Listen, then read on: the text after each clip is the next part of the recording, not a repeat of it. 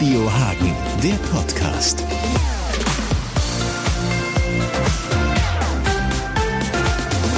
Ja, erstmal schön, dass du da bist. Merci. Ähm, wie blickst du denn jetzt so mit ein bisschen Abstand, wie blickst du auf dieses äh, Kapitel, was da jetzt gerade hinter dir liegt? Also wirklich unglaublich. Ich bin wirklich zutiefst dankbar. Es war einfach eine krasse Erfahrung. Ähm, vor allem auch irgendwie da äh, Voice Rap da einfach auch zu gewinnen. Also ich habe nie damit gerechnet, so weit zu kommen und dann nochmal diesen Bonus zu haben, zu The Voice of Germany zu gehen. Es war einfach crazy. Wenn ich daran zurückdenke, ich habe immer noch das Gefühl, ich bin in so einem Fiebertraum und wach irgendwann auf und alles ist wieder so normal. Ähm, aber echt, echt richtig crazy. Auch Radio Hagen oder auch hiphop.de, TV Straßensound, also einfach Sachen, wo ich nie mit gerechnet habe, dass ich da so weit schaffe, da hinzukommen. Ne? Also richtig cool. Ja, schöne, schöne Sache natürlich auch. Dieses Rap-Ding war, glaube ich, das erste Mal. Vielleicht erstmal, wie hast du da so die Konkurrenzsituation empfunden? Also ihr wart da ja quasi unter euch.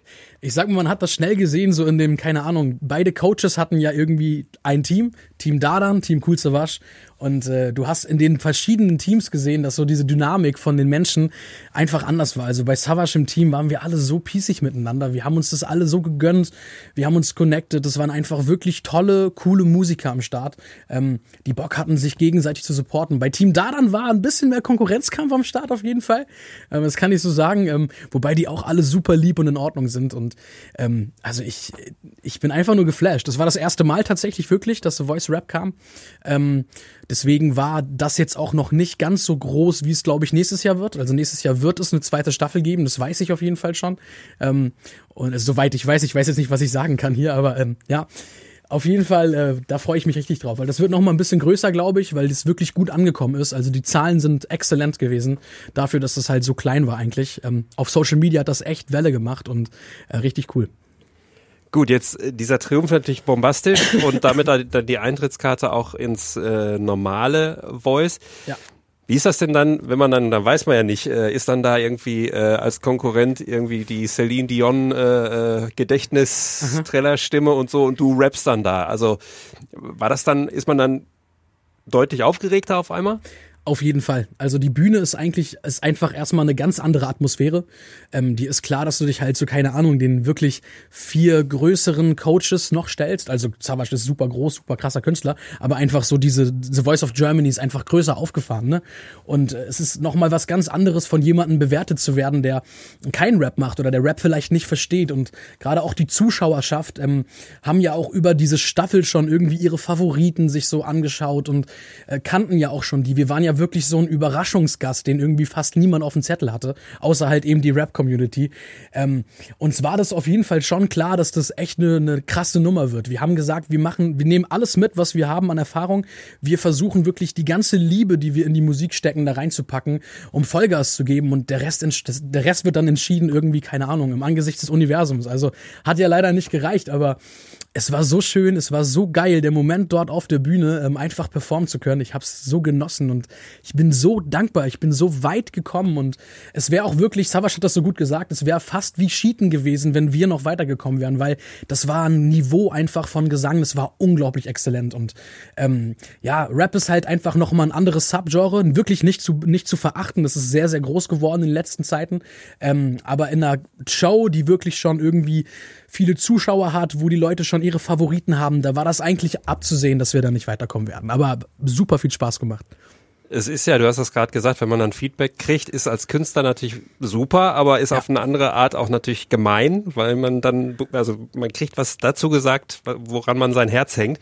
Ähm, Gibt's da eher was, was dich besonders gefreut hat, was als Feedback kam, oder was, was dich vielleicht zutiefst verletzt hat, gekränkt hat oder so? Wie, wie war das so? Also erstmal war ich erstmal krass geflasht von, äh, von Shirin Davids, lustigerweise, weil wenn man sie so sieht, dann hat man manchmal so ein anderes Bild, da sieht man wieder dieses Schubladendenken von einem. So ein Bild, äh, keine Ahnung, da kann nichts Gescheites rauskommen, aber die kann sich wirklich gut artikulieren und hat echt ein paar schöne Dinge gesagt ähm, und hat ein ganz, ganz anders auf mich gewirkt, als wie ich sie vor der Kamera so wahrgenommen habe. Also nur mal so für alle Menschen da draußen, hört auf, immer nur mit dem Auge zu bewerten, sondern lernt die Menschen kennen, dann kann man wirklich besser entscheiden. Ähm, aber es war durchaus weg, äh, durchaus weg gut. Also es war ein schönes Feedback, auch von Bill und Tom, die haben ja auch gesagt, die sind kleine Rap-Mäuse irgendwie und äh, feiern das, was ich mache und gerade irgendwie auch so live auf der Bühne das so zu performen als Rapper ist schon wirklich sehr, sehr was anderes, als sie zu singen. Du hast viel mehr Wörter, viel mehr Silben ähm, und das auch wirklich fehlerfrei zu machen. Also ich bin wirklich happy, dass ich das so gut hinbekommen habe, weil ich war so aufgeregt auf der Bühne, also unglaublich. Ähm, und da, ey, das hat wirklich einfach nur Spaß gemacht. Das Feedback war einfach geil, auch von Savage irgendwie. Er hat sich total gefreut, er war super stolz auf mich und ähm, das ist ja auch für mich nochmal von einem, von einem Rap King, sag ich mal, diese, diese Anerkennung zu bekommen, ist unglaublich. Also wirklich Hammer. Ähm, am, am wichtigsten ist ja, wenn man in so einem Format mitmacht, dass man nicht gewinnt glaube ich. Äh, also die, wenn man so guckt, wer die die Nicht-Sieger, die sind am weitesten dann hinterher gekommen. Äh, ja. Siehst du deswegen jetzt auch super gute Chancen für deine eigene Karriere? Ich glaube wirklich, ähm, wenn ich jetzt richtig fleißig bin und Gas gebe, ich glaube, das ist das Allerwichtigste. Die Essenz ist dran zu bleiben, bodenständig zu bleiben, auch unglaublich wichtig und einfach wirklich, wirklich, wenn du erfolgreich werden willst in etwas, dann musst du da deine Liebe reinstecken und du musst bereit sein, dafür alles zu machen. Und daran liegt's. Ich muss jetzt einfach fleißig sein. deswegen, ähm, ob du da jetzt gewinnst oder nicht gewinnst, ich glaube auch der Gewinner bei The Voice of Germany hat Chancen, richtig erfolgreich zu werden, wenn derjenige am Ball bleibt. Das ist immer das, das Schwierige, ne? Wenn du irgendwie, und das ist meistens das Problem, die Leute, die dort sind, sind meistens extrem krasse Sänger, haben aber nicht das Potenzial, selber zu schreiben. Also sie schreiben meistens ihre Songs nicht selber, sondern covern sehr viel. Und an der Stelle hast du halt danach sozusagen nichts im Repertoire, was du releasen kannst. Und ist bei mir Gott sei Dank anders. Ich bin echt beschenkt damit, dass ich Songs schon immer geschrieben habe und es auch liebe zu schreiben. Also ich liebe es auch Pop-Songs zu schreiben, auch für andere Künstler zu schreiben. Und äh, deswegen, ich will da unbedingt am Ball bleiben. Bei mir kommt so ein bisschen die Arbeit gerade dazwischen. Ich muss halt natürlich auch ganz normal arbeiten. Aber ähm, ja, ich, wenn ich jetzt fleißig bin, glaube ich, dann kann ich da echt was bewegen. Vor allem auch in meinem Genre.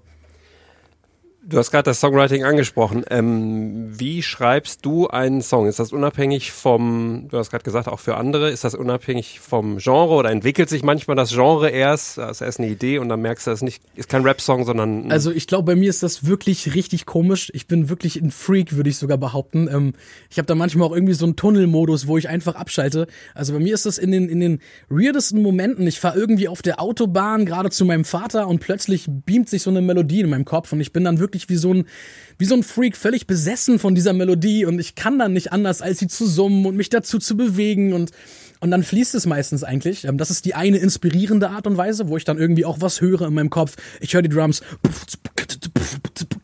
hab dann irgendwie so eine kleine Grundidee, dann freestyle ich irgendwas, äh, nimm das mit einer Sprachnotiz auf. Ich habe so auf meinem Handy irgendwie bestimmt 20.000 Sprachnotizen mit irgendwelchen Ideen.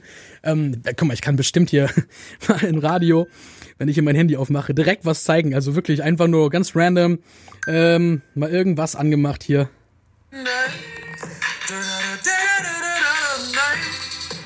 Also man findet immer irgendwas auf meinem Telefon, was ich so aufgenommen habe. Und dann fange ich eigentlich meistens an, äh, was zu produzieren dazu, also so Demos. Ich bin nicht der krasseste Produzent, ich kann aber meine Demos irgendwie machen und dann das auszuarbeiten.